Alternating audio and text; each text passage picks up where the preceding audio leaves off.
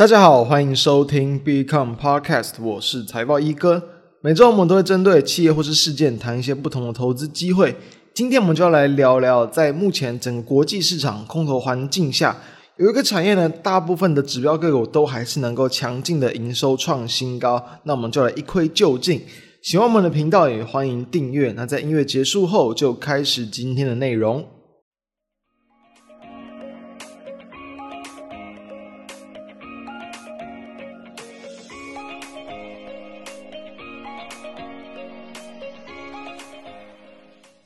最近哦，台股跌到了这个一万三千点以下，那已经是哦大约这个两三年来的一个长期整理区支撑哦，就是被跌破了，所以它就是一个比较持续弱势、持续走空的一个局面。那当然了，在持续走空的环境之下，其实就有更多种不同的一些看法冒出来。除了那种比较悲观啊，然后呢，就对于持股想说都不要再看、不要再管了这种讨论之外，其实哦。也有很多人就开始再去更积极的再去寻找一些，就是有没有抄底的机会，或者是其实在这几年，其实整个营运展望还是很优异，然后股价有点被错杀，或者是杀到一个平价的一些这个产业。那当然，这类的人其实通常哦，第一个就是资金其实还很庞大，另一种就是说他们其实。在下跌的过程之中，都是有去这个陆续的去调整这个持股的比重啊，或者是在事先去做好一个这个比较长期的投资组合的一个这个分配。所以哦，现阶段其实说实话，我们还没有看到说非常明确哦，不管像是我们之前谈过的，包含像利空出尽啊，然后是任何在技术面上的一些这个直接的讯号，都还没有看到。之前其实对于整个国际股市以及台股的市场，当然还不能太过乐观。那但是一样，就是说。寻找好公司，寻找好的投资机会，也还是这几个月来我们一直跟大家分享的一个重点。那也确实，我们在过程之中有都有挑出可能在短期间之内，而后续都还是能够逆势上涨的公司。当然了，在空头环境下啊，几乎哦，就算有上涨，很容易就还是会被压了下来。毕竟台股是连续的一个破底，所以现阶段就还是要去培养耐心，然后呢，理解这个多空循环的过程啊，不要再。把任何的行情都当做这个可能一两年前那样的一个无脑大多头的一个环境，以及好买点，其实很多时候都是要耐心等出来的。去了解这些东西，会是现阶段比较重要的一些课题。所以今天我们就要再来回顾一下，就是呢，其实我们已经有好一段时间没有去谈哦，觉得应该也是有大概可能快一季左右。其实，在今年的第二季啦，那还有七月份的那个时候。我们是有很多次有谈到这个网通的类股，不管像有谈到长长期的这个需求成长，然后今年的一个缺料缓解啊，还有进入下半年的旺季效应啊，还有新品跟新平台的推出等等，这些其实都是让一些网通类股在应该说这一年来吧，虽然说。并不是非常波段的一个主流股，但多数都还是能够表现的相对抗跌的这个主要的这个因素，甚至在前几个月也有几度都成为盘面的一些人气的一个这个指标，所以我们就可以再来回头去看一下，时间进入到了第四季，应该是他们营运要去更加爆发的一个阶段啊，近近期也确实缴出很多很漂亮的一个营收，所以说。呃，整体的位阶在大盘破底之后嘛，理所当然的，大部分个股应该都是有再度被往下压低，所以这样的一个阶段，也有人就开始去想说，诶，会不会是不错的一些标的？所以今天就来跟各位谈谈他们的机会跟风险，因为其实不可能就是有百分之百只有利多，然后或者是一定很便宜的这个标的，它会便宜啦，就代表什么？代表就是市场比较不青睐嘛，否则就一直拿钱去砸，一直拿钱去追价，所以。这点大家也要去知道这样的一个一个讯息，所以，我们就来看到，在最近 近期啊一个月的一个最最新的营收来去观察，其实很多的一些这个指标股其实都是有显著的一个成成长。那从上市的一些网通类股来看，其实哦就有大约这个十五档左右，他们的营收都还是能够这个月增呢有双位数以上的一个成长。而其中呢，刚谈到一些指标性的一些公司，其实大部分都还是有受惠到，包含像缺料缓解嘛，所以你先前的一个这个就是在出货上的一些这个料源，诶，它没有这么紧俏了，所以说你自然就很容易可以去出更多的一些这个货。那加上说，呃，国际的一个运价下跌嘛，那你在国际上的任何货运相关的这个拥塞的这个情况啊，物流等等都已经有所舒缓，以及旺季的一个这个拉抬，所以像是比如说在。近期非常抗跌哦，就你去看股价，几乎不像是一个空头盘的一个这个六二八五的一个起机，它的营收也是呃九月份是月增十四点二趴，然后在这个二三四五的智邦也是月增有来到十五趴，五三八八的中磊也是月增将近十三趴，以及这个三五九六的智易。月增也是有将近十一趴，他们都是在九月份的营收创下历史的一个新高，那也是在第三季都是创下的单季的一个新高，所以诶确实营收都是很强劲，然后九月营收再去往上去拉高。那除此之外，我们也要知道，其实哦，目前的一个强势美元也会让这个新台币贬值，对他们的不管像毛利率哦，或者是后续的这个汇兑收益都会更为有利。因为其实，在第三季哦，台币贬值的幅度比第二季来的还要更多。第三季整季来说，贬值的幅度是超过六点五趴的。那相对第二季只有大约三点五趴，就是跟美元比起来的话，其实贬值的幅度是更大。所以，对于任何啦，大部分就是以这种外销为主的产业，其实都可以算是一个在营运上的利多。那当然，你就要知道，营运上的利多归营运利多，但是你资金面的这个利空，其实还是要更小心。就是哦，新台币贬值就代表什么？外资要撤出嘛？那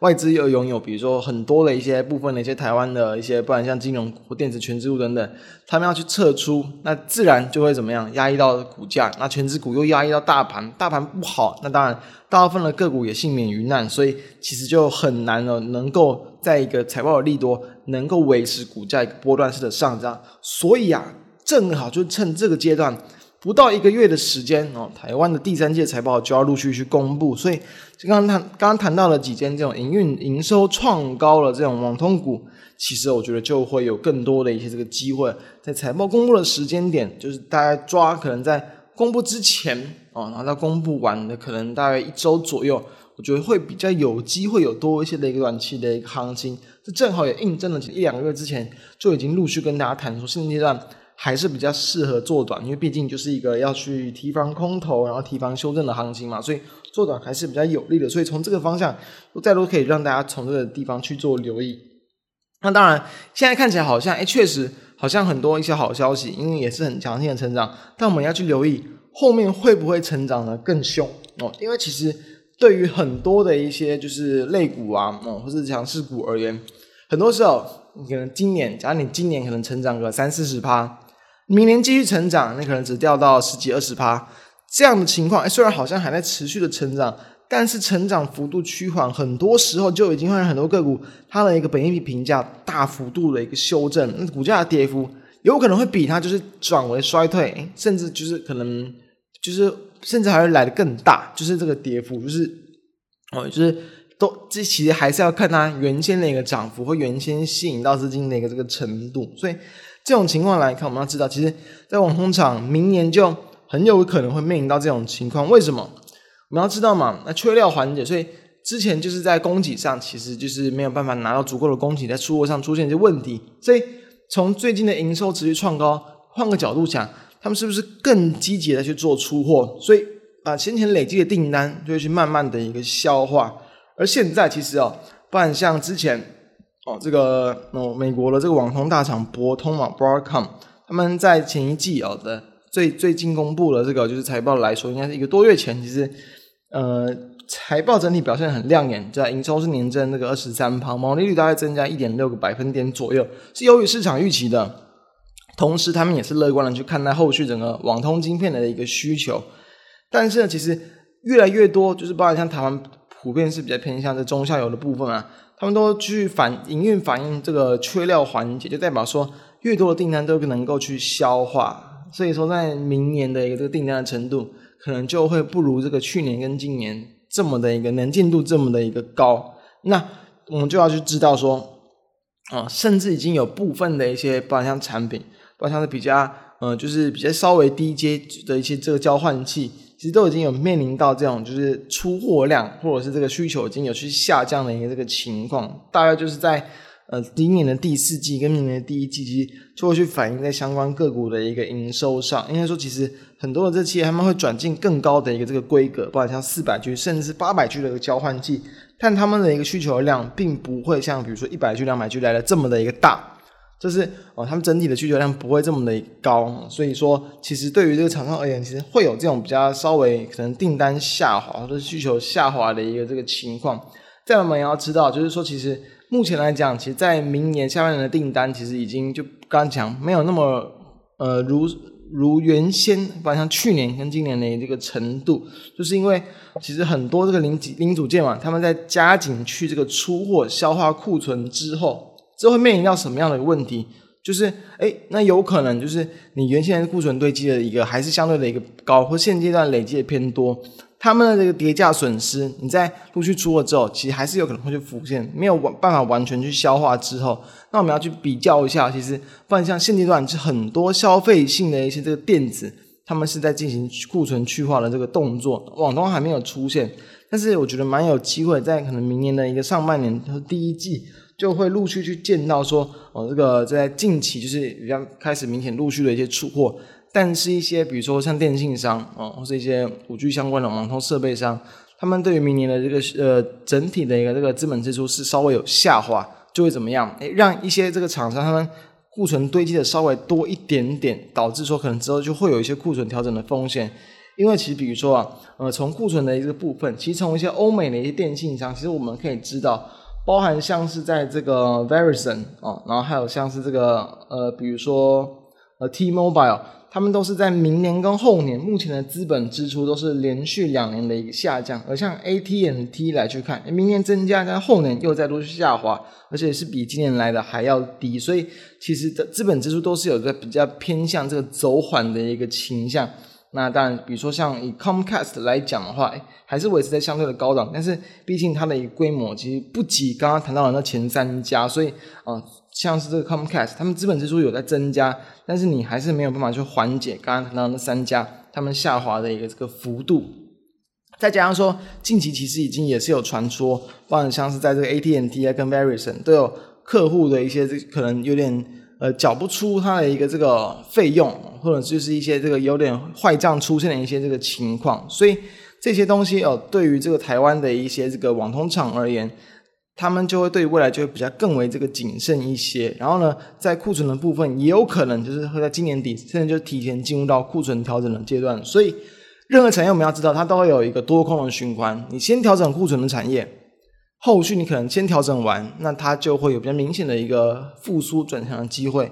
网通厂它比较就是目前需求还算很强劲，目前台湾很多厂商的一个这个产，诶，应该说他们的一个产能利用率都还相对的一个高。但是当它面临到库存慢慢增加的情况之后，等于说就会反过来变成他们会进入到这个比较产业进入到高峰，甚至要往下走的一个阶段。预期的会是在可能明年的一个这个年中左右就会见到这样的一个情况，所以其实就要去提前去提防说这样的一个风险存在。那当然，以目前的整体的一个方向来去看，其实我个人还是会建议，就是现阶段的一个近几个月的后市展望还不用去太担心，毕竟它的需求不会急剧的一个这个减少嘛。其实营收啊，呃。大多啊，在第四季都还有再去增加的一个空间，可能少部分会变向持平或小幅度的衰退，但普遍以目前像是市场的 consensus 在抓，其实刚刚谈到那几间营收创高的网通厂，在第四季普遍都还是能够有小幅的这个成长，所以他们哦，就是呃会有机会，就是在先其他次族群见到反弹的时候，他们就会慢慢接近到产业的高峰，甚至股价就已经没有再更多的一个动能，所以。会建议就是说，大家可以去抓个一季啊，到可能到一季半左右的一个这个时间，就从现在开始，预期还是会有比较多的一些这个利多消息的一些这个状况，尤其是在营运的一些成绩单。那你近期一些营运就是营收还很强劲的标的来看，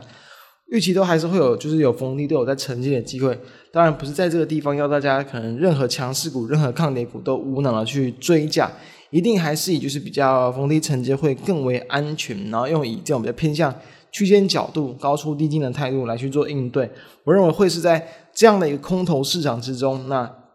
这种价差操作会比起就是你长线布局买了不动来来还要更为安全。所以以上就是针对这种网通族群，他们目前营运成长很强，但是你同时要去留意后续就是成长的幅度放缓。这样的风险提供给大家做参考，所以以上就是我们今天的内容，相关的资料都会放在我们的 FB 跟 BCON 的网站之上，欢迎大家去浏览。那我们就下周节目再见，大家拜拜。